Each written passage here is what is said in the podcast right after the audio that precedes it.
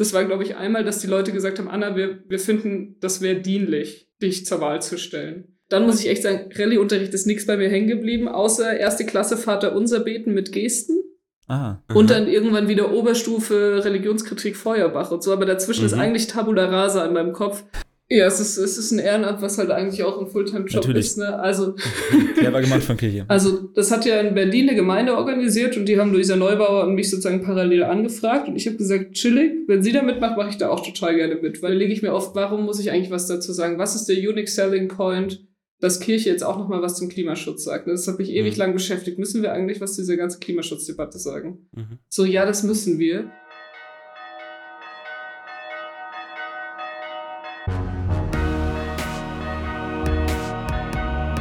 Kater Unser. Begegnungen, die einen Sitzen haben.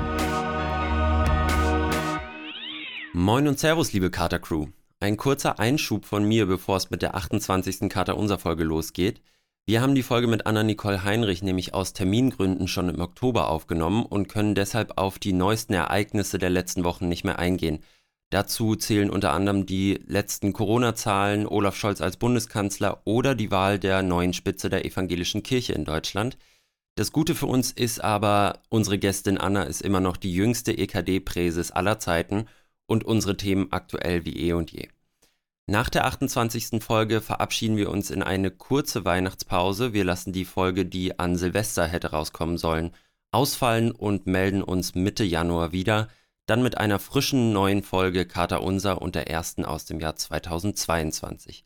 In diesem Sinne, Freunde, frohe Weihnachten, guten Rutsch und jetzt viel Spaß mit Anna-Nicole Heinrich. Moin und Servus. Ich bin Patrick, Theologe und stolzer Vater. Und ich bin Maxi, Suchender und Journalist aus Hamburg. Und wir sprechen hier buchstäblich über Gott und die Welt, also über Glaubensfragen. Dieses Mal wieder mit zwei Blicken von innen und einem Blick von außen. Und das alles natürlich im Namen des Katers. Wir haben wieder mal einen wunderbaren Gast bei uns im Podcast. Und zwar Anna-Nicole Heinrich ist da. Hallo und herzlich willkommen, Anna. Moin. Hallo. Anna, du hast in diesem Jahr einen ganz schönen Medienrummel schon hinter dir, weil du im Mai zur Präses der Synode der Evangelischen Kirche in Deutschland gewählt wurdest. Was das genau ist, müssen wir gleich noch klären. Aber zunächst mal so ein bisschen ähm, über dich, vielleicht um dich ein bisschen besser kennenzulernen. Du bist 25 Jahre alt und damit auch die jüngste Präses der EKD aller Zeiten. Du bist in einem nicht-christlichen Elternhaus groß geworden, bist dann quasi über die Schule und, und Jugendgottesdienste eher so zum Glauben gekommen. Ich habe da den schönen Satz von dir gelesen, ich bin evangelisch, weil mich der Spieleteppich in der Grundschule überzeugt hat. Das müssen wir auch auf jeden Fall noch klären, was es schön, damit auf sich hat. Du hast dann einen Bachelor in Philosophie in Regensburg gemacht und bist jetzt gerade noch dabei, wenn ich richtig informiert bin, zwei Master parallel zu studieren, auch in Regensburg. Ja, zwei. Also genau, ich, ich bin in beiden immatrikuliert, mit dem einen fast fertig und äh, den anderen schleppe ich noch so ein bisschen mit. Mal gucken, ob es der noch zum Abschluss findet, aber rein formal Ah, ja. stimmt das. Wie heißen die beiden? Ähm, einmal Master Menschenbild und Werte mit dem Schwerpunkt Medizinethik. Ach krass. Der läuft in Regensburg, ist ziemlich spannend Mhm. eigentlich. Ähm, ist ein interdisziplinärer Masterstudiengang, der aber ähm, verwaltet wird von der katholischen Fakultät. Mhm. Ähm, somit hat man da auch viele Sachen zusammen mit Ja, ja. Ähm, katholischen TheologInnen. Das ist der, mit dem ich sozusagen An fast der du fertig auch bin. arbeitest, glaube ich, ne? Ja, genau, in der Fakultät arbeite ich auch. Aber nicht als Genau, da Theologin, bist du sondern irgendwie noch halbtags als, als Genau. äh, studentische Hilfskraft oder sowas ja, angestellt. als wissenschaftliche Hilfskraft, um dort so ein bisschen Ja. die digitale Lehre zu unterstützen, weil der zweite Mhm. Masterstudiengang, den ich aktuell ein bisschen ähm, stiefkindlich behandle, ähm, ist Digital Humanities, also sozusagen Ah, ja. so Informationswissenschaft ähm, für GeisteswissenschaftlerInnen. Mhm. Ähm, genau. Aber mal gucken. Studieren Spannend. hat mir so viel Spaß gemacht, dass ich, ich konnte mich damals nicht entscheiden. Habe für beides die Zusage bekommen, bin dann in die Studienkanzlei und die meinte, ja, geben es mir einen Antrag. Und ich war so, ja, ich muss mich noch kurz entscheiden. Und dann hat sie einfach beide genommen und gesagt, ich schreibe sie jetzt einfach für beides ein und nach einem Semester können sie sich dann überlegen. Doppelstudium geht ja. Und ich so, okay. Geil. und seitdem studiere ich halt beides. Krass. Sehr cool. Klingt super. Du bist außerdem schon verheiratet und lebst mit deinem Mann aber in einer WG, in einer Vierer-WG in Regensburg, wenn das richtig ist, ne? Ja, unsere Freunde sagen immer die bürgerlichste WG, die sie kennen. Sind das Ähm. alte Freunde, mit denen ihr zusammen wohnt oder habt ihr die quasi erst dadurch kennengelernt? Also Oder ganz unterschiedlich. Jetzt zur Zeit wohnt ein ehemaliger Schulkamerad von mir mit dort und ähm, Sophia, die habe ich jetzt erst im Master oder die haben Kevin und ich erst durch mein Masterstudium jetzt kennengelernt. Aber das wechselt auch immer mal wieder. Also wir machen auch ganz klassisch WG-Castings. Wir haben ein Zimmer, was immer relativ langfristig sozusagen irgendjemanden ist. Da ist gerade der Simon drin und da, wo Sophia ist, das wechselt irgendwie so alle halbe Jahr, Jahr. Wir sind da relativ offen, auch was Kurzzeit MitbewohnerInnen angeht, weil dann ist es irgendwie spaßiger. Das ist Sehr echt schön. cool, irgendwie. So die eine der höchsten P- Positionen der EKD und dann äh, noch auf WG-Castings und gucken, wer irgendwie für, für drei Monate mit einem die Spaghetti Bolognese teilt, ne? Ja, aber wahrscheinlich ist das, wahrscheinlich ist das das Zukunftsmodell, oder? Also ich weiß nicht, Ja, wie, ihr, wie ihr alle so wohnt, aber kleine Wohnungen sind super schwer zu finden. Große sind Mhm. relativ einfach zu finden, aber so viel Platz brauchen wir halt auch nicht. Und dann mit anderen Leuten zusammenzuleben ist halt auch viel einfacher, ne? wenn ich das ganze Haus alleine putzen müsste und so. WG ist Ja. schon in ganz vielen Sachen praktischer. Wenn die anderen auch helfen beim Putzen, ist ja schön. Ja, nicht. Also wir haben eine WG-App, da ist das ordentlich alles eingetragen, wer wann putzt und ähm, die App pusht einem dann, was man tun muss. Das Also wir sind geil. doch schon wie eine WG organisiert. Also wie Ah, eine ja. ganz klassische Studi-WG, glaube ich. Anna, du bist aber jetzt seit diesem Jahr Präses der EKD. Kannst du uns da noch mal ganz kurz in zwei Sätzen, ich weiß, das musst du jedem erklären und das ist bestimmt auch ein bisschen anstrengend, aber kannst du noch mal für fachfremde Idioten wie mich, die mit der Kirche wenig zu tun haben, noch mal sagen, was eine Präses überhaupt ist und was du so machst jetzt in deinem neuen Ehrenamt? Es ist ja ein Ehrenamt, ne? Ja, es ist ein Ehrenamt. Ähm, was macht man da so genau? Also ich finde, du hast es vorher schon vorzüglich gesagt. Ich habe immer das Gefühl, ich gewinne so einen Titel für längste Amtsbezeichnung. Präses der Synode der Evangelischen Kirche in Deutschland, wenn man es komplett sagt, sogar der 13. Synode der Evangelischen Kirche in Deutschland. Ähm, aber ich versuche es immer mit irgendwas zu vergleichen, was halt den meisten Leuten irgendwie eingängig ist, ne? So ein Mhm. bisschen parlamentarisches System. Also die evangelische Kirche ist parlamentarisch aufgebaut von der Gemeinde bis zur Bundesebene sozusagen. Und die Synode ist das Bundesparlament, Mhm. ähnlich dem Bundestag. Und die Präses ist, sitzt sozusagen dem Parlament vor. Also man könnte ähm, ganz verkürzt sagen, die Bundestagspräsidentin der evangelischen Kirche in Deutschland. Respekt. Ah ja, der Bundestagspräsident ist ja der zweithöchste Rang äh, im politischen Deutschland. Wie ist denn das bei im, in der Kirche? Also wie hoch ist da deine Stellung jetzt? Kann man das sagen? Man kann da, glaube ich, keinen wirklichen Rang festlegen, aber es gibt zwei Gesichter, die in der Öffentlichkeit, glaube ich, für die evangelische Kirche sprechen. Und das ist einmal der Ratsvorsitzende, also der Rat der EKD Mhm. ist sozusagen so ein bisschen wie die Regierung, in dem ich als Präses auch automatisch mit drin bin. Und dessen Vorsitzender aktuell Heinrich Bedford Strom ist, glaube ich, das eine Gesicht und das andere ist dann auf alle Fälle Parlamentsvorsitz. Ähm, also ich, ich glaube, man kann es schon ähnlich verorten, ohne dass es da wirklich so eine Hackordnung äh, hier in der EKD gibt, weil irgendwie wollen wir ja alle einfach gucken, dass unsere Kirche möglichst gut in allen Belangen aufgestellt ist, wir gute Entscheidungen treffen, wir aber auch gut repräsentiert sind. Und da hält man sich dann auch nicht allzu starr an das äh, Protokoll, was es natürlich ähnlich wie bei so einer Bundesregierung auch gibt. Äh, Wenn das ein Ehrenamt ist, ne? Also man ist ja nicht 17, 18, 19 und sagt, irgendwann würde ich gerne mal Präses der EKD sein. Das ist so mein Traum von Ehrenamt. Entweder. Feu Feuerwehr oder ich werde Fußballtrainer oder halt Präses oder so. Äh, wie wird man mit 25 Präses der EKD? Wird man angefragt? Bewirbt man sich? Warst du Mitglied der Synode vorher schon? Für die Leute, die inklusive mir da nicht so viel Einblick haben in die Strukturen. Ähm, also man, das ist noch kein Kindergartentraum. Also, oder mein Kindergartentraum Mhm. ist nicht in Erfüllung gegangen. Der Feuerwehrfrau wäre tatsächlich, glaube ich, mein Ach, cool. eigentlicher Kindergartentraum gewesen. Ehrenamtlich oder hauptamtlich damals noch egal. Hauptsache Feuerwehrfrauen Stangen runterrutschen können. Wie wird man das? Ähm, ich bin tatsächlich gefragt worden. Also wenige Tage vor der Synode hat mich jemand öffentlich, es gibt vor der Synode immer so kleinere Gruppen, die sich treffen, um das gemeinsam vorzubereiten und so ein bisschen vorzubesprechen. Und da wurde eben auch die anstehende Wahl der Präses und des Präsidiums, das ist ja sozusagen, Präses ist Vorsitzender, aber es gibt sozusagen ein ganzes Team, was die Synode dann auch während der Tagung leitet, gewählt wird. Ähm, und da hat jemand gesagt, ich fände es eine tolle Idee, Anna-Nicole Heinrich dafür zu nominieren.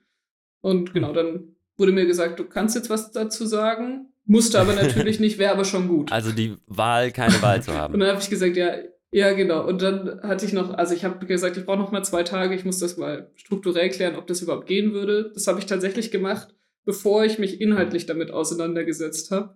Weil in der Ah. Situation, als ich gefragt worden bin, habe ich mir überlegt, wenn, wenn mich jetzt, wenn ich mich jetzt inhaltlich damit auseinandersetze, mich mit Leuten unterhalte, ob das Sinn machen würde und dann denke, ja, fuck, ich hab Bock drauf. Und danach merke, scheiße, das geht nicht mehr im Job, das geht nicht mit Mhm. der Familie, das geht nicht mit dem Wohnort, dann wäre irgendwie so die maximal miese Stimmung wahrscheinlich. Deswegen erst das Formale klären, das war dann positiv beschieden nach einem Tag. Dann das Inhaltliche und da habe ich mir dann echt nochmal eineinhalb Tage Zeit genommen, mit ganz vielen Leuten zu reden. Mit Leuten, die ich gut kenne, mit Leuten, die ich weniger gut kenne, mit Leuten, wo ich weiß, dass sie mich mögen, mit Menschen, wo ich weiß, die mögen mich nicht oder die werden diese Idee nicht gut finden, dass ich Präses bin, um wirklich irgendwie mal so ein bisschen das ganze, halt auch das ganze Parlament, was man ja am Ende dann irgendwie auch zusammenhalten soll, so ein bisschen mitzubekommen, aber auch darüber hinaus einfach mit ein paar Vertrauten und mit weniger Vertrauten zu sprechen. Genau, und habe dann, und das ist dann wirklich das Einzige, was man aus sich selbst heraus tun kann, es gibt einen Nominierungsausschuss, also eine Runde an Leuten, die dann sozusagen einen Wahlvorschlag machen für die Synode. Ähm, und ich habe gesagt, ich würde für die Nominierung zur Verfügung stehen. Und das tut man dann am Tag vor der Wahl und dann ist es so ein bisschen spannend, weil nur weil man zur Verfügung steht, muss der Nominierungsausschuss einen nicht nominieren. Also es könnte auch sein, dass die dann sagen, danke, aber wir haben jemand anderen nominiert. Genau, und die haben dann aber zwei Leute nominiert und dann hat die Synode gewählt und ähm, genau, dann habe ich das Amt angenommen. Dann ging's los. Ja, es gab, glaube ich, zwei Haupttrigger, warum ich gesagt habe, okay, ich stelle mich zur Wahl. Das war, glaube ich, einmal, dass die Leute gesagt haben, Anna, wir, wir finden, das wäre dienlich, Mhm. dich zur Wahl zu stellen. Also dieses so, Hm. es wäre dienlich für uns als Synode, für uns als Kirche oder also irgendwie hat das was mit mir gemacht, dass viele das gesagt haben, das wäre dienlich. Ich weiß auch nicht, ob die sich abgesprochen haben mit dem Wort, aber das ist mir echt immer noch so im Kopf, dass sie das gesagt hatten. Und dann manche haben mich auch ein bisschen bei meiner Ehre gepackt, weil du hattest vorher gefragt, ne, ich war schon in der letzten Legislatur die drei Jahre lang als Jugendsynodale dort dabei. Jetzt bin ich da als normales Parlamentsmitglied. Ähm, und da habe ich immer gesagt, Leute, wir müssen mutiger werden und traut doch den jungen Leuten was zu und äh, wer nichts wagt, der nichts gewinnt und Trail and Error, wir können auch mal was ausprobieren und wenn es nicht funktioniert, können wir uns wieder umentscheiden. Und genau da haben sie mich gepackt und haben gesagt, ja wie Anna, hier immer für eine mutige Kirche eintreten und jetzt selber hier überlegen, jetzt sei doch mal mutig. Trail and Error sagst du doch immer. Ja, hat ja Äh, funktioniert. genau, das waren, glaube ich, so die zwei Sachen. Dienlich und ein bisschen an meiner Ehre gekratzt. Hat funktioniert, ne? Äh, Wir sind ja fast schon drin im Thema. Wir würden gleich noch mit der ersten Rubrik hier mal reinschlittern. Aber einmal kurz die Frage, wenn du schon selber droppst. Äh, was ist denn dienlich daran, dass du es machst? Ja, das könntet ihr jetzt die anderen fragen, ne? die aber leider nicht hier sind.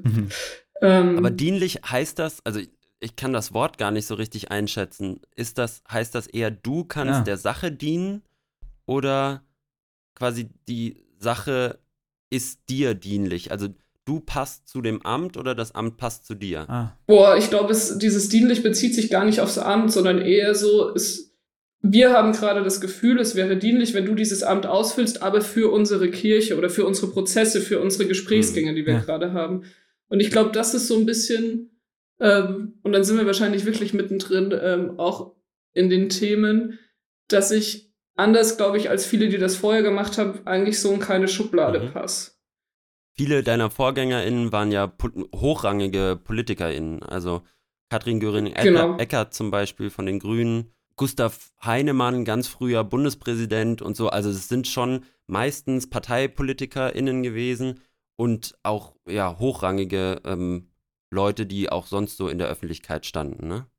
Meistens. Genau, und ich, und ich glaube, also da passe ich natürlich irgendwie einmal parteipolitisch nicht rein, weil ich keiner politischen Partei anhänge, unabhängig davon, dass ich trotzdem eine politische Person bin, aber eben nicht parteipolitisch irgendwie irgendwo verwurzelt. Und dann glaube ich schon auch so ein bisschen diese unterschiedlichsten Richtungen der Glaubensausübung. Also, dass ich da dadurch, dass ich halt nicht so in dieses eine, zum Beispiel in den Kulturprotestantismus reinsozialisiert bin, halt selber auch viel mehr auf der Suche bin und deswegen ganz viele Berührungspunkte zu unterschiedlichen Gruppierungen auch aus der Synode hab und hatte. Und ähm, immer gesagt habe, Leute, wir müssen miteinander reden, weil ich glaube, gemeinsam können wir unsere Botschaft noch besser in die Welt tragen. Ähm, nur weil wir unterschiedliche Formen oder Wege dafür haben, heißt das nicht, dass wir das andere madig reden müssen. Und das, glaube ich, haben ganz viele gemeint, es ist dienlich, jemanden zu haben, der viele unterschiedliche Welten kennt, ohne sich selbst, also ohne selbst irgendwie einer fest zuzugehören und deshalb vielleicht noch an vielen, an manchen Stellen gut diese modera moderierende Rolle einnehmen kann. Aber es, das sind jetzt alles nur Worte, die ich die anderen in den Mund lege, ne? Ähm, oder die ich mir so rausgesaugt habe, die mir so hängen geblieben sind. Das gute Wort zum Katertag. Das Wort zum Katertag passt gerade sehr gut zu dem, was du gesagt hast. Wir lesen es einmal vor. Es ist nämlich ein Spruch von dir, der, glaube ich, so ein bisschen, ich weiß gar nicht, ob absichtlich oder unabsichtlich, so ein bisschen zu deinem Motto geworden ist. Und zwar die vier einfachen Worte, raus aus der Bubble. Dazu musst du dich immer wieder äußern, ich weiß. Aber es, es scheint so ein bisschen auch der Leitspruch für dich zu sein. Und es scheint ja auch direkt schon darin, weil dieses Bubble ja auch schon eine gewisse ja, Jugendlichkeit irgendwie in sich trägt. Also vielleicht auch das schon zu verkörpern, was du bist und auch im Gegensatz zu deinen VorgängerInnen und im Gegensatz zu dem, wofür viele Leute die Kirche vielleicht noch halten. Also was meinst du mit diesem Spruch, wir müssen raus aus der Bubble? Raus aus der Bubble rein in den Schaum haben wir das vor kurzem mal erweitert. Finde ich tatsächlich noch schön. Habe ich direkt so Assoziationen an Abi-Abschlussfeier äh, und Schaumpartys. ähm, das war auch, äh, das war auf alle Fälle raus aus der Bubble, diese Partys. Ähm, aber egal, das wäre ein ganz anderes Thema. Ja, ich mag an diesen vier Wörtern, dass man sie auf so ganz unterschiedliche Sachen beziehen kann. Mhm. Ne? Also eins, glaube ich, kann man direkt anknüpfen, was ich gerade gesagt hatte dieses raus aus unseren innerkirchlichen mhm. Bubbles, also auch innerhalb der Kirche. Es gibt die Bubble, die genau für dieses Format steht. Es gibt die Bubble, die für dieses Format steht. Es gibt die Bubble, die sagt, wir müssen liberal politisch eintreten. Es gibt die anderen, die sagen, wir müssen mit politischen Positionen eher zurückhalten. Ähm, verkündigen ist unser Mittelpunkt. Also diese Bubbles sozusagen mal zu durchbrechen mhm. und auch innerkirchlich in andere Gesprächsräume zu gehen, weil, und das ist meine tiefe Überzeugung, ähm, bei allen diesen Bubble-Sachen, dass wir gerade als Christinnen irgendwie eine Sache haben, die uns eint, nämlich unser Glaube. Und das gibt uns irgendwie so viel Kraft und Halt, uns auch wirklich aneinander zu reiben und uns auch bei Sachen uneinig zu sein und es trotzdem auszuhalten und am Ende gemeinsam Gottesdienst feiern zu können, gemeinsam Abendmahl feiern zu können. Und ich glaube, das müssen wir uns viel mehr vergegenwärtigen, um da rauszukommen und zu sagen, wir reden mit allen ähm, und provozieren das auch, auch wenn wir wissen, dass wir kein gutes Ergebnis haben werden. Es geht, also Kommunikation funktioniert dann, wenn sie beim anderen ankommt, nicht wenn sie das erreicht hat, was ich erreichen will, sondern wenn sie irgendeine, irgendeine Resonanz mhm. erzeugt hat. Ähm, genau. Innerkirchlich. Aber natürlich lässt sich das genauso gesamtgesellschaftlich übertragen. Ne? Raus aus der Bubble, also raus aus politischer Polarisierung, ähm, raus aus populistischen Phrasen. Und da dann auch wieder Aufgabe der Kirche, genau solche Räume zu bieten, wo man das mal ohne die aufgeladene politische Stimmung tun kann, ins Gespräch zu gehen. Ähm, funktioniert sozusagen in alle Richtungen, ne? Und dann kann man das auch wieder auf die Gesellschaft beziehen und sagen, hey, ihr müsst mal raus aus der Bubble. Habt ihr eigentlich schon mal mit der Kirchenbubble gesprochen? Die sind eigentlich auch ganz cool. Genau, das ist ja so ein bisschen unser Auftrag hier mit unserem Podcast, die verschiedenen Bubbles äh, zusammenzukriegen. Und wir haben selber sehr unterschiedliche äh, Hintergründe, was den Glauben angeht und sehr verschiedene ja, Standpunkte auch in vielen Themen. Und wir laden uns ja auch immer wieder Gäste und Gästinnen ein, die auch aus ganz verschiedenen äh, Hintergründen kommen. Mal total atheistisch, mal in die eine Richtung äh, gläubig, mal in die andere Richtung gläubig. Und ähm, genau dieses Zusammenbringen verschiedener Welten und trotzdem äh, ja im Gespräch bleiben über den Glauben, das ist uns auch total wichtig, deswegen fanden wir das Zitat so schön. Kannst du selber für dich nochmal sagen, wie sehr hängst du denn eigentlich in deiner eigenen Bubble? Jetzt gerade auch was so das Christliche angeht. Sind die meisten deiner Freundinnen und Bekanntinnen, äh, Bekannte auch Christen oder versuchst du wirklich aktiv auch mal rauszukommen und was, was Weltliches zu machen? Nee, also mein Freundeskreis ist super divers. Ähm, also divers, was Glaubensrichtungen oder christlich, nicht christlich angeht. Äh, ich glaube, auf der Diversitätsskala sonst bin ich wahrscheinlich nicht high rated, aber dadurch, dass ich erstens aus einer nicht christlichen Familie mhm. komme, habe ich halt einfach schon meine Family, die damit einfach gar mhm. nichts am Hut hat und die irgendwie sehr interessiert daran ist, weil ich halt Tochter, Nichte, Enkelkind bin, aber irgendwie eigentlich gar keinen Berührungspunkt dazu hat. Dann natürlich so ein bisschen die wenigen Evangelischen, die es bei mir zu Hause gibt oder gab, mit denen bin ich schon noch eng verbunden, aber meistens also da ist, glaube ich, das Freundschaftslevel deutlich höher, als dass wir sind gemeinsam mhm. Christinnen. Ähm, ich habe echt viele katholische Freunde, aber das, bleibt in kommt Bayern natürlich nicht aus. und Freundinnen. Genau, also das ist einfach bei uns in der Region so. Ähm, und durchs Philo-Studium habe ich aber auch echt richtig viele gute Bekannte, die mit ganz fester Überzeugung sagen, ich glaube an Mhm. gar nichts und das aber natürlich auch auf ganz vielen Ebenen äh, philosophisch durchdacht haben oder so. Oder die sagen, da gibt's irgendwas, aber hey, das mit dem Christentum, keine Ahnung. Ähm, nee, ziemlich divers. Ich glaube, ich hänge in keiner christlichen Bubble fest, aber ich hänge trotzdem, und das habe ich jetzt, ich war ja jetzt im Sommer ein bisschen unterwegs und habe echt mal versucht, aus meinen Bubbles rauszukommen auch. Ich hänge natürlich, und das glaube ich, also braucht man auch gar nicht verheimlichen, weil am Ende erkennt man's, ne? Ich hänge dann schon so ein bisschen in meiner, wir sind junge Menschen, die studiert haben und irgendwie einen kritischen Blick auf die Welt haben und diese mitgestalten wollen, Bubble fest.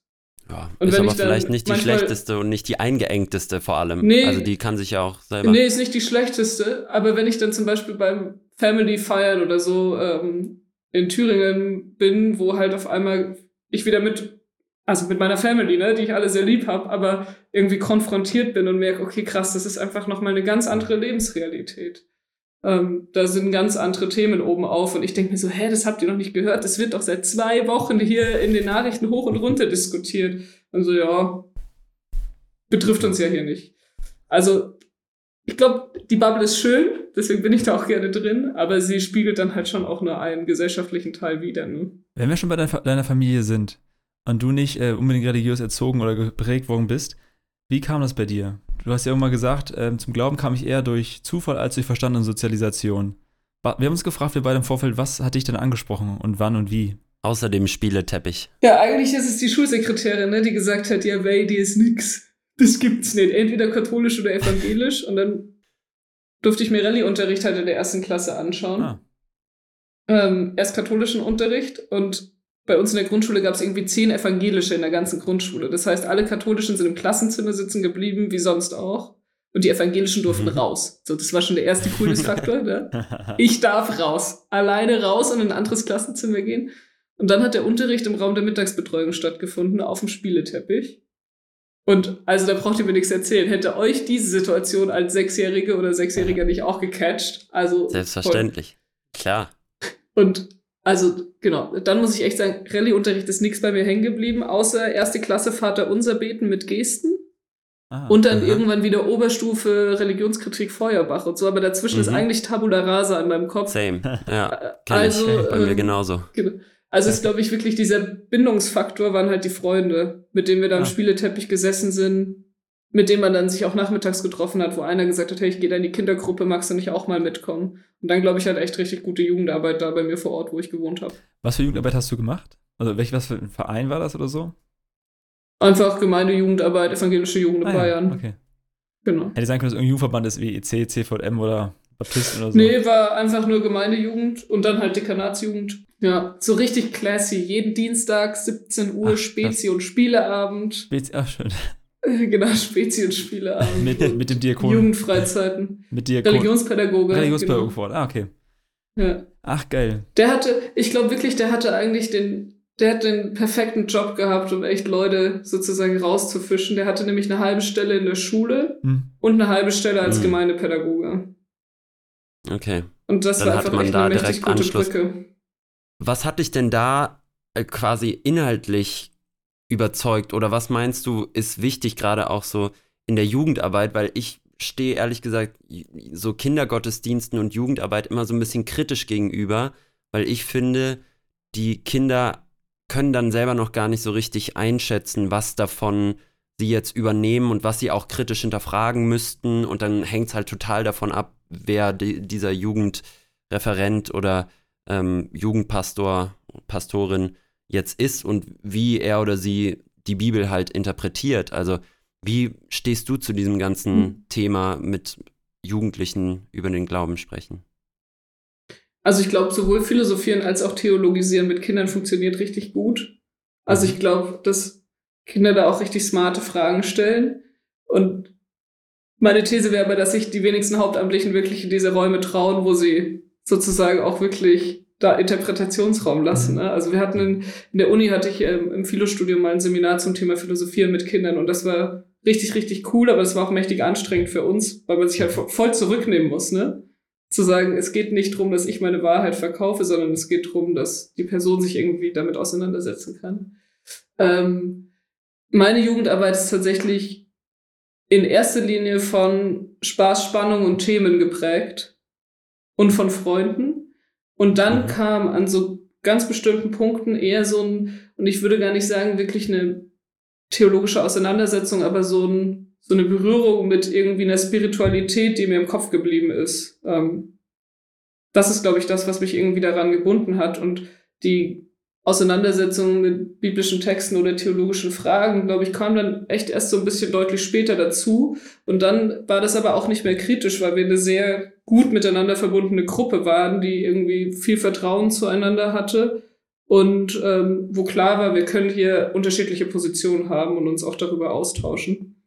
Ähm, und sonst hatte weißt das, du noch, als du Sorry? Ja, nee, so, ich überlege gerade, ne, so, so biblische Sachen, sonst hatte das oft so einen sehr narrativen Charakter, ne? Also einfach irgendwie, keine Ahnung, kind, genau, Geschichten mhm. vortragen. Kinderfreizeiten zu David in der Löwengrube und so, wo dann Theater mhm. gespielt wird, aber das hatte eher so einen Lern die Geschichten kennen Charakter.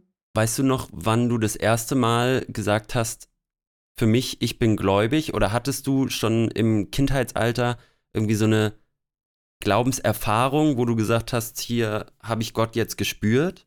Oder kam das erst später? Oder gar nicht? Ja, ich glaube, ich hatte nie so eine Glaubenserfahrung. Also so mhm. die, also ich, ich, könnte jetzt nicht so diesen einen Moment benennen, ne? Mhm. Ich habe, glaube ich, so zwei, drei Gottes, so Abschlussgottesdienste von Jugendfreizeiten oder so sehr präsent im Kopf, wenn es darum geht, so wo habe ich das erste, also oder wo habe ich das erste Mal so richtig bewusst ein Gebet gesprochen und ich war mir sicher, der hört das. Mhm. Ähm, aber sonst ist das echt was, was, glaube ich, immer noch wächst und sich verändert, mal 20 Schritte zurückgeht oder wieder 27 nach vorne. Ähm, kein Berufungserlebnis. Ah, das finde ich auch charmant, dass es äh, da sehr viele Graustufen gibt und nicht die Schwarz-Weiß-Variante. Es ist ja manchmal auch im evangelikalen Bereich gibt schon Schwarz-Weiß-Varianten und so, aber es ist ja, ich finde es schön, wenn jeder, jeder seine eigene Geschichte haben kann mit dem. Und das manche haben Berufungserlebnis, ist ein Geschenk. Manchmal wünsche ich mir es persönlich auch, dass ich so eine hätte. Habe ich aber auch nicht. Und ich finde auch, wenn es wenn es um Vertrauen am Ende geht, also wenn man Glauben mit Vertrauen irgendwie gleichsetzt oder übersetzt oder so, dann entwickelt sich das ja. Und dann finde ich es irgendwie cool, auch mal 27 Schritte nach vorne, mal einen nach hinten, je nachdem, was man wie erlebt und so. Ja, ich habe mich gerade gefragt, hattest du denn, weil du, also du bist aus, kommst aus der evangelischen Jugend, so aus dem Kontext, ich komme aus so einem, also ich komme aus dem Pietismus sozusagen, aus der innerkirchlichen Bewegung. Äh, und bei uns waren immer Vorbilder ganz wichtig, irgendwie, die einem geholfen haben, zu überleben im Glauben oder sowas. Hattest du in, in Jugendphasen so äh, Vorbilder im Bereich Spiritualität oder so? Oder im Glauben, wie man es sagen möchte? Gab es so Helden? Nee, gar nicht. Ist echt, die Frage wird mir echt oft gestellt, nicht nur bezogen auf Glauben, sondern auch sonst so. Ne? Ich habe echt so ein Leben ohne Vorbilder. Ich weiß auch nicht. Vielleicht und und beim Sport, ich so nee, irgendwie, ich weiß auch nicht. Äh, ich ich kann echt. Ja, aber sowas ich, wie Martin Luther King geht doch immer oder so, selber. weißt du, wo man zwei ja. Martin Luther, Martin Luther King, Bonhoeffer, wo ja. man irgendwie zwei, drei schlaue Zitate droppen kann und dann war's das. Ja, aber was ist denn für euch ein Vorbild? Also ein Vorbild wäre schon, wär schon jemand, mit dem ich mich schwierig. echt intensivst auseinandergesetzt habe und sage, ja, krass. Und aber sobald man sich wirklich mal intensivst mit jemandem auseinandersetzt, glaube ich, findet man ja immer was, wo man sagt, ah, deswegen vielleicht lieber doch ja. nicht. Ähm, aber man sagt ja auch, also, never meet your heroes und so. Also nicht gut, sich ja. zu viel mit Leuten zu beschäftigen. Ich finde, ähm, Vorbilder sind für mich Leute, die mich irgendwie inspirieren und wo ich, äh, wo ich ein Stück weit so werden möchte wie die. Ja. Und ich glaube, da gibt es ganz, ganz viele in meinem Leben, ne? die so auf ganz unterschiedlichste Weise so am irgendwo das so hin und her geschubst haben. Und mhm. ich könnte jetzt schon fünf, sechs Namen nennen, aber wenn ich die jetzt nenne, würde ich wahrscheinlich genauso fünf, sechs vergessen, die genauso dazu beigetragen haben. Deswegen, und das sind auch, also, und das Gut, dann reden wir, reden wir lieber mal wieder über dich. Ja, genau. Ich glaube aber auch, dass das ist das sind keine Personen, die man kennt. Ne? Also ich habe ja. keine so, öffentlichen ja. Vorbilder, mhm. sondern ich könnte schon sagen, dass der Jugendreferent, bei dem ich sozusagen mehr oder weniger groß geworden bin, auf alle Fälle voll das Vorbild ist. Ich wollte auch mal Religionspädagogik studieren. Ich hatte sogar schon den Studienplatz. Mhm. Und dann wollte ich mein Hobby doch nicht zum Beruf machen. So diese Binsenweisheiten im Dorf, aber ähm, genau. Ja, dann lassen wir das. Dann, dann, müssen wir nicht darüber reden, ob du einen Lieblingsphilosoph machst oder nicht. Dann kann man das auch knicken, so eine Frage. Nee, dann Schade. kann man ja auch bei dir bleiben genau. und äh, gar nicht nur auf andere Leute eingehen, sondern auch mal deine Ziele und deine ähm, Vorstellungen die du jetzt auch einbringen willst, ähm, in die EKD so ein bisschen besprechen. Also ein Thema, was eben schon ein, angeklungen ist und was ich bei dir immer wieder gelesen und gehört habe, was dir ganz wichtig ist, ist Glaubenskommunikation. Also wie spricht man über seinen Glauben, wie spricht auch die Kirche als Institution des Glaubens mit der restlichen Gesellschaft und der Welt. Ähm, und dann habe ich von dir gelesen, dass du meintest, ich habe früher mal zu anderen Leuten gesagt, ich fahre mit Freunden in den Urlaub und nicht, ich fahre mit der evangelischen Jugendgruppe, weil das war irgendwie uncool. Und da habe ich mir gedacht, genau, das, also ich weiß nicht, ob ich das Adjektiv uncool benennen, äh, so benennen würde, aber es hat häufig, wenn man aus einer nicht frommen Bubble kommt und ähm, ja, säkulare Freunde hat, dann hat es häufig so einen gewissen Beigeschmack irgendwie, also in die eine oder andere Richtung, wenn man eben sagt, äh, ich gehe in die Kirche oder ich bin da und da dabei. Fühlst du das immer noch? Kannst du das immer noch nachvollziehen und warum ist das so? Also ich habe das jetzt so nicht mehr, mhm. weil ich aber mittlerweile auch richtig viele positive Erfahrungen damit gemacht habe, dass mhm. ähm, sozusagen, ich habe vor kurzem zu jemandem gesagt, lass es doch mal ein bisschen mehr raushängen, dass du auch Christ bist. Ähm, also jetzt auch im Sommer, als ich unterwegs war, echt nicht eine Person, bei der wir zufällig aufgeschlagen sind, ähm, hat gesagt, krass, du bist bei der Kirche, nee, dann habe ich keinen Bock auf ein Gespräch. Sondern alle waren eigentlich eher interessiert daran. Also dieser Uncoolness-Faktor, glaube ich, das ist nur was, oder äh, im Kinder- also, oder im Teenageralter vielleicht ist das wirklich echt noch ein bisschen uncooler, aber jetzt merke ich, dass das was ist, was Gleichaltrige und Ältere voll interessiert und auch Jüngere eher so, wow, krass, okay, ähm, ich kann aber schon ganz genau beschreiben, woher das kommt. Ne? Das nehme ich auch in meinem Kopf natürlich eigentlich, wenn ich gehört habe oder auch immer noch so, X, also, oder jetzt nicht mehr, aber das ist das Bild, was vorherrschte. Jemand ist Christ. Also, was würde das heißen für eine Frau Anfang 20? Also jetzt wirklich nur Schublade, Schublade, Schublade, ne? Die trägt ein Kleid, mhm. die hat schon zwei Kinder, der Mann geht arbeiten, die haben einen Garten, die haben einen Hund. Sie bleibt zu Hause. Sie geht jeden Sonntag Sie bleibt zu Hause, sie geht jeden Sonntag, in, also die ganze Familie geht jeden Sonntag in den Gottesdienst. Ähm, also haben wir alle im Kopf, müssen wir nicht weiter ausbraten. Mhm. Ne? Und Kein glaube, Sex vor der Ehe, keine Partys, kein Spaß. Ja, genau. Es wird, Lange Röcke, so wenig Spaß. Ja, so ein bisschen uncool halt. Also aus der Perspektive eines Teenagers halt uncool. Ja. Und das ist, mhm. glaube ich, schon neben der Glaubenskommunikation eine Sache, die ich unbedingt möchte, die wir als Institution auch besser schaffen, nämlich zu sagen, hey Leute, Christsein ist richtig divers. Und es gibt so viele unterschiedliche mhm. Christinnen und alle haben Platz bei uns. Und wir müssen aber auch alle irgendwie so weit bringen, dass sie auch sagen, hey, ich bin Christin und dazu stehen und das selbstbewusst auch mhm. können. Und ich glaube, da gehört irgendwie so eine Sprachfähigkeit über den eigenen Glauben, aber schon auch so ein Wohlfühlen mit der Gemeinschaft, mit den Leuten, mit denen man unterwegs ist, einfach dazu, dass man sich dann auch hinstellen kann und kann sagen, ja, ich fahre dieses Wochenende zum Gebetstreffen. Ich fahre dieses Wochenende nach Tessé und nicht, ich fahre nach Frankreich äh, eine Woche auf Zeltlager. Nee, ich fahre ins Tessé, das ist eigentlich ein Kloster.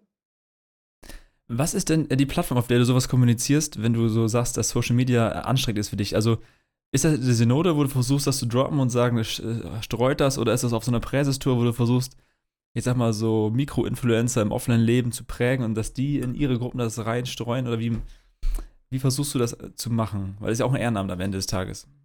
Ja, es ist, es ist ein Ehrenamt, was halt eigentlich auch ein Fulltime-Job ist, ne? Also. Der war gemacht von Kirche. und dazu noch zwei, zwei Studiengänge, das kriegt man noch eigentlich hin, ne? in einer 40 Stunden. Ehemann und WG. Also.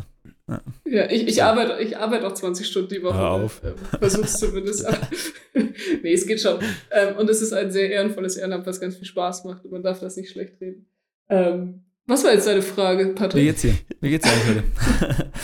ähm, wie, wie, wie, kommunizierst du? Auf, auf, welchen, ah, ja, genau. auf welchen Plattformen würde mich interessieren? Also, wie, also ich finde, umso höher man ist in Ämtern oder Gremien, desto oft weniger Einfluss hat man. Ich bin Landesreferent für Teenager und Jugendliche und merke, dass dadurch, dass ich keinen Kontakt wirklich habe zur Basis oft, es viele Dinge, Ideen verpuffen, egal wie toll sie sind. Und wenn ich Social Media nicht nutze, frage ich mich, äh, wie mache ich das? Und dann frage ich mich, machst du das auf einer Präsestour? Machst du das irgendwie doch in der Synode hauptsächlich? Also ich versuche das natürlich irgendwie auch öffentlichkeitswirksam, auch auf Social Media und so, ne? Ist noch ausbaufähig, aber wir sind am Üben. Also, und dann auch so ein bisschen die Sache zu trennen, ist zumindest gerade noch meine Idee, zu sagen, Instagram ist eher auch das, was sozusagen Platz hat für auch eher die spirituellen Sachen, auch einfach so ein bisschen Erlebnis. Was, wer ist eigentlich die Person Anna Nicole Heinrich? Ähm, so ein bisschen, ich glaube, bei diesem christlichen Lifestyle, ne, Ja. braucht es vielleicht auch, dass wir uns alle ein bisschen mehr zutrauen, auch Role Models zu werden, ne? Richtig, ja, ja. Einfach auch ein bisschen mehr zeigen, ähm, wie wir unser Leben leben und dass da so ganz vieles Unterschiedliches dazugehört.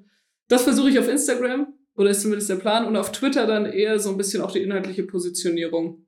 Wie- Zu gucken, was es an politischen Statements Du braucht. bist Jahrgang 96, 97? 96. Ach krass, ich bin echt der Dienstälteste in der Runde hier, das ist Wahnsinn. Äh, Ja. 96, du bist fast noch Gen Z. Also ab 97 sagt man ja Generation Z und so.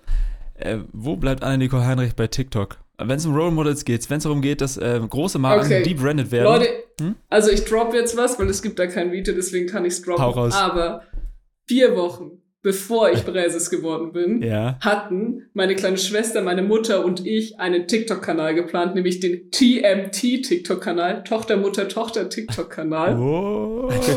Und wir hatten auch schon richtig nice Ideen für Videos, aber da bin ich Präses geworden und irgendwie war ich seitdem nicht mehr so oft bei meiner Mama und meiner kleinen Schwester, dass daraus noch nichts geworden ist. Aber ich müsste sagen, ich habe echt Bock drauf, aber ich schaff's ja kaum, ordentliche Insta-Stories zu machen. Und dieses TikTok-Video-Zeug, das ist echt, das ist so kompliziert. Meine kleine Cousine ist Ja. da so, "Dü, dü, dü, Anna, das musst du so und so und so machen. Ich so, äh, okay. ja, dann, dann hast du doch, dann hast du gleich aber eine ja, ich hätte Bock drauf. Du hättest eine Cutterin Ja. mit deiner, Toch mit deiner äh, Cousine, Nichte. Also, wenn es darum geht, Roles, Role Model zu haben und wenn man versucht, eine große Marke debrandet zu denken, auf Social Media Schulungen sagen wir immer dann, es geht darum, Personen groß zu machen. Vielleicht nicht Held und Vorbilder, aber zu sagen, ach, Kirche und Lifestyle ist so, es ist diverser, es ist gar nicht so uncool wie denken, wie man denkt. Und Anna-Nicole Heinrich ist so ein Modellbild, weil Bruder Bedford Strom ja, älter ist. Der hat dann eine andere Generation vor Augen. Aber für dich, TikTok, du wärst so im Mittelfeld vom Alter her. Wäre schon cool. Ich würde das gucken, vielleicht. Ja, ich, ich nehme ich nehm das mit. Wir schaffen, irgendwann schaffen Ja, wir schaff ich, hab, Stelle. ich bin ja auch sechs, ich, ich schaffe, äh, ich bin ja auch sechs Jahre Präses, da braucht man ein bisschen Entwicklungspotenzial. Ja, ne? noch ein kann, ich nicht, Zeit. kann ich nicht gleich alles auf einmal Bis droppen. ist wahrscheinlich schon die übernächste Plattform Ja, sagen, irgendwie am TikTok ist Start. Da durch. musst du schnell sein Sei natürlich. mal ne? mutig, ne? Ich, jetzt irgendwie einen, Fünfjahresplan für TikTok machen, wird dann wahrscheinlich wieder schwierig. Aber ähm, du hast eben schon gesagt, auch bei äh, Twitter äußerst du dich auch zu politischen Themen und da, ähm, oder du stehst zumindest für politische ähm, Themen ein, zum Beispiel halt Frauenrechte, Seenotrettung, ähm, Klimaschutz. Ich habe gesehen, du hast ein Online-Gebet zum Klimaschutz gemacht. Also das sind Geil. so viele Fremdworte für eine Kirche, wie, wie ich sonst nie äh, erwartet hätte.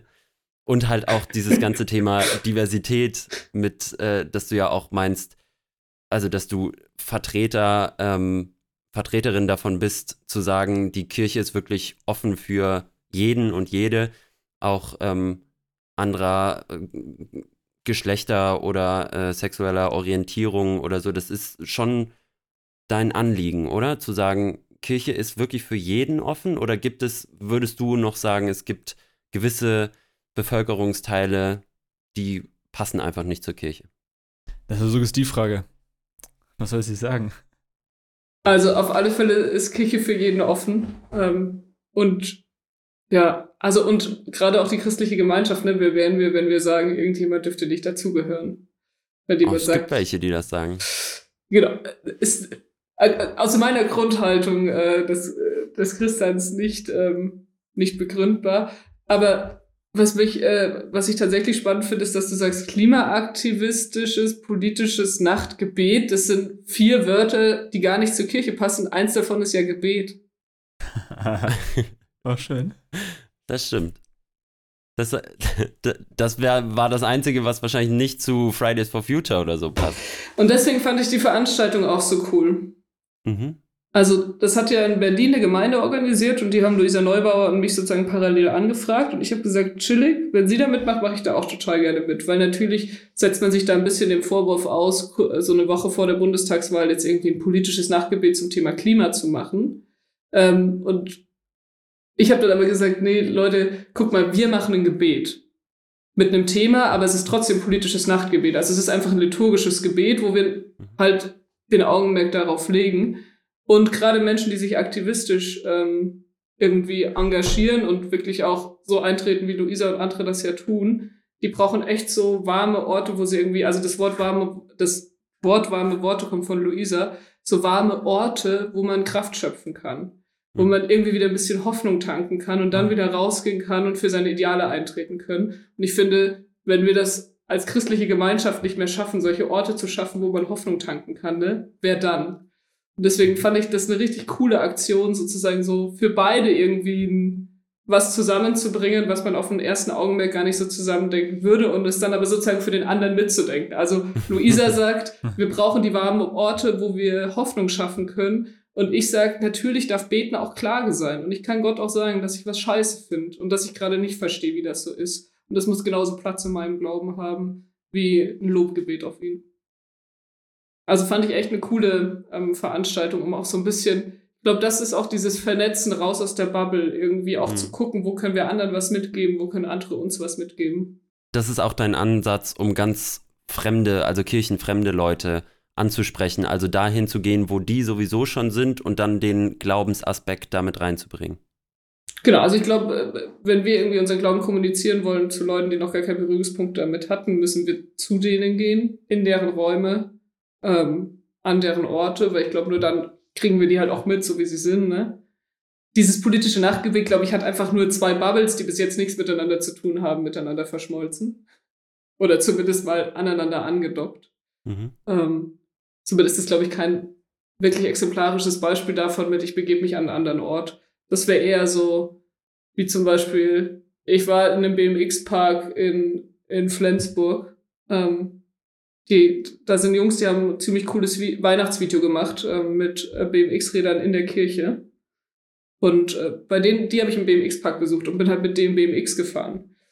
Und die reden auf einmal ganz anders, wenn sie sozusagen die Chefs sind, weil sie können halt hier BMX fahren. Ne? Wenn wir in der Kirche stehen, bin ich irgendwie mehr oder weniger die Chefin, die Autoritätsperson. Dann fragen sie ganz vorsichtig, kann man das hier machen und wie kann man mit dem fahren? Also da ist irgendwie ein komisches Gefälle da. Sobald ich mit denen in dem Park bin, bin ich halt einfach der letzte Depp, der gerade so gerade ausfahren kann.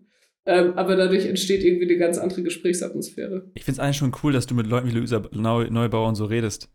Das ist ja auch, also, also ich finde das schön, junge Menschen zu haben, die aktiv sind, die sich vernetzen, auch über Kirche hinaus. Und das, also, was du vorhin noch sagtest, dass, dass Leute aus anderen Bubbles merken, Kirche ist gar nicht so schlecht. Ist eigentlich ein ganz geiler Haufen so. Und dass vielleicht nur Luisa Neubauer, die so für ein Thema steht, auch merkt, ja, da gibt es auch junge Menschen in Kirche, die das, die mich ernst nehmen, die uns ernst nehmen, die auch Plattform bieten mit Gemeinde und so. Hm. Das ist was, was mich echt ärgert, dass wir ganz, ganz oft, wenn wir von Kirche reden, so, ja, der Kirche laufen die Leute davon. Mhm. Keine Mhm. jungen Menschen mehr in der Kirche. Familiäre Sozialisation bricht ab. Ne? Aber wenn man mal umkehrt und sagt, hey, okay, ja, es werden weniger, aber wir haben extrem viele, gerade junge Leute, die sich echt krass in unterschiedlichsten Formen in dieser Kirche engagieren und stellt die doch mal nach vorne, weil allein das hat ja irgendwie auch so ein bisschen, wenn auch nicht so richtig, ne, aber so ein bisschen Magnetcharakter, zu sagen, ah, krass. Also nicht immer nur reden, dass wir die jungen Leute nicht haben, sondern sie zeigen. Wir als Referententeam in Niedersachsen haben letztens auch über sowas geredet, über die Themen, die, du, die wir gerade angesprochen haben. Und eine unserer Beobachtungen war, dass viele, dass wir viele hochpolitisierte Teenager und Jugendliche haben in unserem Verband, die aber keine Connection mehr zu ihrem Glauben sehen. Also keine Verbindung. Das, sie würden sagen, ja, ich bin bei Luise Neubauer, ich bin Fridays for Future, ich rock da einen runter und abends gehe ich in den Jugendkreis, aber kriege die Verbindung nicht hin, dass eigentlich mein Glaube politisch sein kann oder muss. Wir hatten vor einigen Wochen Tobi Feixer, auch ein Kater-Kumpel, Shoutout an der Stelle hier. Da sagt er auch, Glaube ist persönlich, aber nicht privat. Also das, das muss öffentlich werden. Deswegen finde ich es irgendwie einfach schön zu hören, dass du mit Luisa auf irgendwelchen, irgendwelchen Bühnen stehst oder Gemeinderäumen oder so immer und da ähm, solche Themen auf einmal präsent- Digital, Digital. war ja online. Ach, online, okay. Und das irgendwie, auf jeden Fall präsent wird, wenn man sich trifft. Das ist schon mega. Ey. Ich habe noch eine letzte Frage an dich, Anna, bevor wir so ein bisschen auf äh, ein bisschen den Fokus von dir wegnehmen und nochmal uns die Kirche als Ganzes angucken. Und zwar haben wir jetzt ja eben schon gesagt, wofür du dich alles einsetzt und wofür du stehst, auch innerhalb der Kirche. Und das sind ja schon eher progressive, man würde jetzt politisch sagen, eher linke ähm, Standpunkte. Die Kirche als Institution und auch als gesellschaftlicher Anker ist ja aber doch eher konservativ. Also was ist konservativ an dir? Was eine schwere Frage. Was ist konservativ an dir? Also, konservativ ähm, heißt ja erstmal irgendwie an Bestehendem. Also, wir machen das jetzt mal ein bisschen analytischer. Ne? Ich glaube, meine, meine, meine persönliche Lebensgestaltung zum Beispiel ist relativ konservativ. Nicht, dass sie irgendwie einem Bild, einem Schubladenbild von konservativ entspricht, aber dass ich mich zum Beispiel relativ schwer tue, irgendwelche Tagesroutinen über den Haufen zu werfen, wenn die nicht ganz gut begründet mhm. sind. Also es gibt so Sachen, die gehen bei uns zu Hause einfach nicht. Ähm, und da renne ich auch zum jedem Beispiel? aus der WG. Also zum Beispiel ist ganz klar, dass mein Mann und ich am Samstag Wäsche waschen. Und am Samstag wird Wäsche gewaschen und das ist immer so und das machen wir immer so. Und dann wird es danach aufgehängt und wenn die beiden anderen da ihre Wäsche noch auf den Wäscheständern hängen haben, so, das geht nicht. und dann brauchen die wirklich eine ganz, ganz, ganz gute ähm, Argumentation, dass ich da etwas liberaler drauf reagiere. Aber im Normalfall so, manchmal habe ich gute Tage, dann nehme ich es einfach ab. Aber manchmal sage ich dann auch, Simon, wo bist du gerade? Ich bin gerade in der Stadt Kaffee trinken. Wäsche abhängen. Heute ist Samstag. das ist eine Regel, das haben wir schon immer so gemacht, das machen wir immer so. Ähm, ich, und ich glaube, so, das ist jetzt ein Beispiel, ne? Aber solche Sachen, glaube ich, gibt es ganz viele bei der persönlichen Lebensgestaltung. Ähm, weil ich natürlich dann schon auch sehe, dass eingeübtes und oft geübtes und lang gemachtes ja auch irgendwie ein Stück Halt gibt, Traditionen an vielen Stellen ja auch nicht schlecht sind.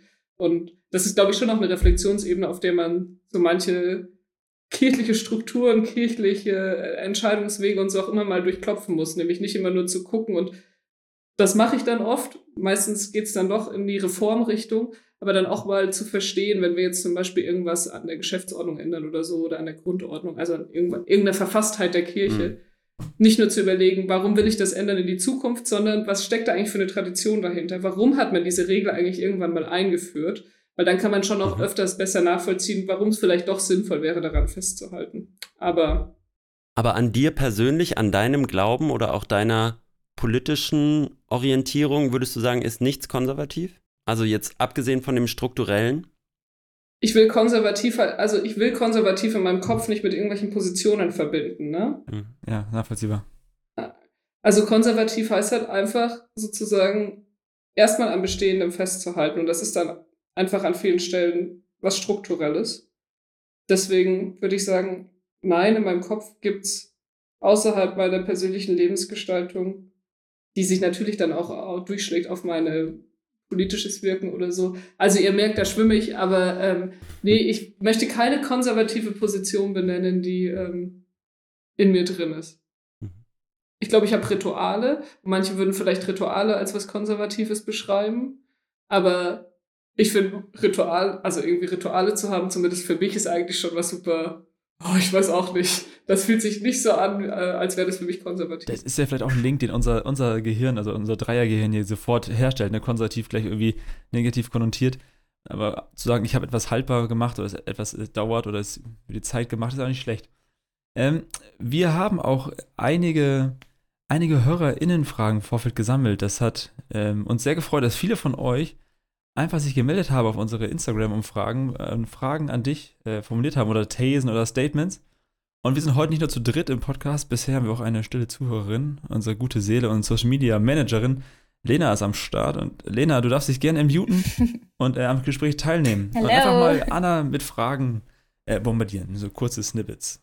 Genau, es ist ein bisschen schwierig, weil es gar nicht so genaue Fragen gab, sondern eher so Gedanken oder ja, Meinungen oder weiß nicht, über die Kirche und wir haben gefragt, äh, die Carter Crew, ob sie in die Kirche gehen, ja oder nein und wenn nein, warum nicht. Und ich fand es ganz spannend, weil es jetzt hier bei, bei unseren Leuten quasi so ein bisschen in die andere Richtung ging, als es jetzt hier im Gespräch ging. Also ich hatte das Gefühl, es war hier sehr positiv und du hast eben gesagt, es hat mich sehr geflasht, ähm, Kirche ist für alle offen und ich sehe gar nicht dann den Grund, warum wir Leute ausschließen sollten. Aber ganz viele ähm, haben das irgendwie so ein bisschen anders gesehen. Also hier hat jemand gesagt, ähm, Homosexuelle werden abgelehnt. Ähm, ich habe das Gefühl, die, die Regeln erdrücken mich. Das fängt bei einer Kleiderordnung an und hört irgendwie bei der Liturgie auf. Ähm, oder dass, dass es bei der Kirche gar nicht um Glauben geht, sondern eher um Sehen und Gesehen werden und dass, ähm, dass viel zu wenig Jesus gepredigt wird. Ähm, und das, das fand ich gerade ganz spannend, dass es in unserem Gespräch gerade eher so positiv war, aber die Community anscheinend das ganz viel, ganz viele negative Sachen dazu im Kopf hat. Und dann kam auch viel mit, ähm, es ist überhaupt nicht meine Lebenswelt und überhaupt nicht meine Sprache. So der Singsang, wie gepredigt wird und es ist alles irgendwie so, so starr. Ähm, Also ich glaube, in der Kater-Community ist Kirche einfach super veraltet. Ich weiß nicht, ob das das richtige Wort ist, aber vielleicht hast du aus den ganzen Sachen ein bisschen was raushören können. Und vielleicht ist es auch ein super enges Bild von Kirche, ne? Also alle diese Antworten, glaube ich, also oder viele dieser Antworten könnte ich auch geben, wenn ich sozusagen ganz klassisch mit Kirche an das Gebäude, an dem Sonntag der Gottesdienst stattfindet. Ah, denke. ja. Mhm.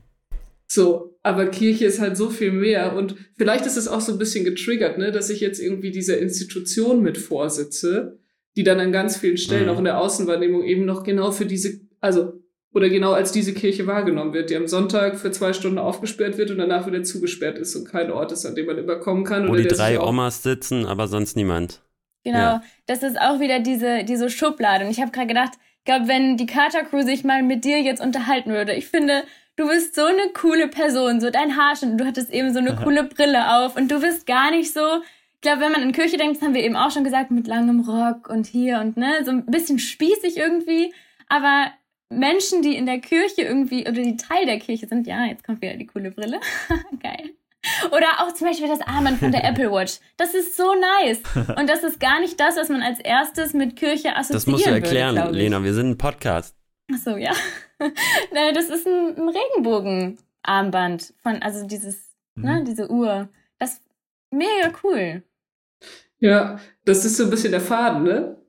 Christlicher Lifestyle. So, Mhm. Christsein ist halt mehr als dieses eine Bild, was wir haben. Aber finde ich ganz spannend. Ich glaube, bei solchen, also man könnte ja mal überlegen, was würde passieren, wenn man ein bisschen anders fragt. Wenn man nicht fragt, geht ihr in die Kirche? Ähm, und wenn, wenn nein, warum nicht? Sondern habt ihr Orte, wo ihr mit anderen euren Glauben ausübt oder euch über euren Glauben austauscht?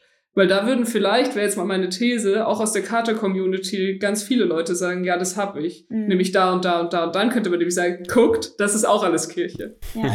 So. Ja, ich glaube, wir haben das absichtlich ein bisschen äh, provokant gestellt. Man muss eigentlich sagen, äh, die meisten unserer Zuhörerinnen und Zuhörer äh, haben schon irgendeinen kirchlichen Background oder einen religiösen Background. Entweder früher oder äh, immer noch aktiv quasi. Jetzt haben sich aber wirklich viele auch gemeldet, ähm, die uns gesagt haben, was sie eben an dieser Institution auch stört. Und deswegen wollten wir das schon nochmal äh, hervorheben. Und natürlich bist du nicht an dem Mitgliederschwund der evangelischen, evangelischen Kirche ähm, schuldig oder ja, du bist nicht der Grund dafür. Aber es ist natürlich schon jetzt die Institution, der du vorsitzt, ähm, die einfach reihenweise gerade auch jüngere Menschen verliert. Und ähm, da wollten wir dann schon, fand ich es schon auch interessant, was die Leute alles sowohl ja aus ähm, ehemalig oder immer noch gläubiger Perspektive gesagt haben, als auch aus Perspektive von Leuten, die eben wenig damit zu tun haben. Und es ist ja auch, also es ist ja auch, ich, ich finde es auch eine totale Anzeige an die Institution, ne? Weil ich kann natürlich alles schön, also ich kann schön reden, so wie ich das wahrnehme. Und so ist es ja an ganz vielen Stellen auch so, nehmen das ja auch andere wahr. Aber wir schaffen das halt einfach nicht zu kommunizieren. Hm. Ich glaube echt, dass gerade die, also institutionelle Kommunikation ist einfach viel schwerer als persönliche Kommunikation. Mhm. Und ich glaube, da muss man echt aufholen. Ähm, und da sind wir auch gut dran, ähm, da ähm, irgendwie was zu wuppen. Weil wir denken immer, es funkt, also für uns funktioniert es nur über Personen, das irgendwie gut rüberzubringen. Ne? Wenn äh, das, wenn alles, was ich heute hier in dem Podcast gesagt hätte, ähm, sozusagen die Institution einfach aufschreiben würde auf ihrer Homepage, Hm. würde das einfach verpuffen. Ja. Deswegen, Mhm. ich glaube, sozusagen mehr Leute auch irgendwie in, dazu befähigen, auch irgendwie zu sprechen. Also jeder von uns, der Christ ist und irgendwie in der Kirche ist, ne, kann, kann auch für Kirche sprechen. So, ich bin Mhm. Kirche, also kann ich auch Mhm. dafür sprechen. Und ich glaube, braucht viel mehr Selbstbewusstsein bei allen, um da irgendwie so eine breitere Kommunikation hinzubringen. Und natürlich, also wir werden kleiner werden, ne? Also ich glaube, da brauchen wir uns nichts, also nichts vormachen. Ich glaube, diesen Trend, ähm, also den, den hält man nicht auf, gerade weil eben die familiäre Sozialisation an so vielen Stellen weggebrochen ist. Und das ist nichts, was man mit ein bisschen guter Jugendarbeit irgendwie umkehrt. Aber stimmt, ja. diese, diese, dieses Zuvertrauen, also dieses Vertrauen zu haben und auch die Hoffnung und sich eigentlich auch dessen bewusst zu sein, dass nur weil wir weniger Menschen sind, die sich wirklich dieser Institution zugehörig fühlen, heißt das nicht zwangsläufig, dass wir weniger wirksam sind.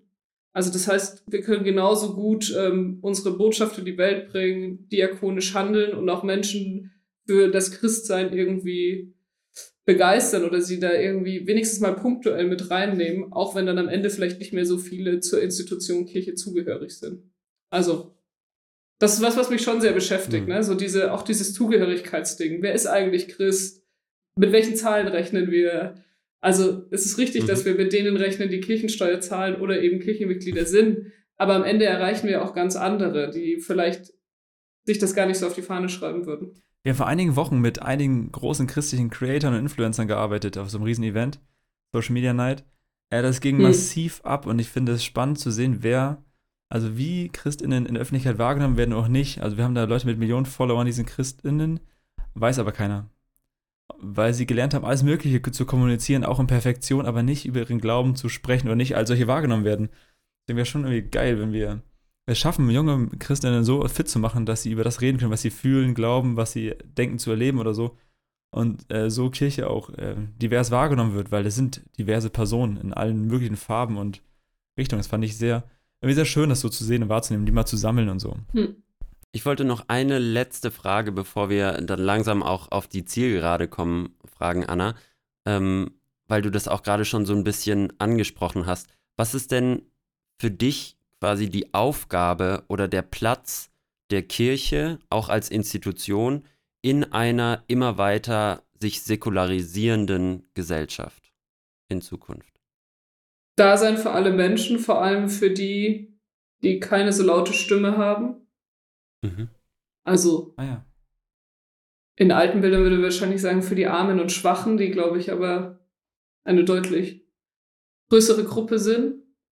Und den Leuten Hoffnung zu geben. Also das ist echt bei ganz vielen Fragen und Sachen, zu denen ich mich jetzt auch äußere, überlege ich mir oft, warum muss ich eigentlich was dazu sagen? Was ist der Unique Selling Point, dass Kirche jetzt auch nochmal was zum Klimaschutz sagt? Das hat mich mhm. ewig lang beschäftigt. Müssen wir eigentlich was zu dieser ganzen Klimaschutzdebatte sagen? Mhm. So, ja, das müssen wir, weil unsere Antworten also rein formal nicht besser begründet sind als die anderen, ne? Bewahrung der Schöpfung, bla bla. Aber wir sagen, wir haben eine Hoffnungsperspektive, weil, also wir wissen, von wem wir es bekommen haben, wir wissen, wo es hinläuft, wir wissen, dass da noch was kommt und es ist unsere Verantwortung, das Bestmöglichste hier auf dieser Welt draus zu machen. Und dieses Unver dieser unverzagte Blick auf ganz viele Themen, das ist, glaube ich, was, was wir als Christen und als Institutionen ganz viele Diskurse und in die Welt bringen sollten.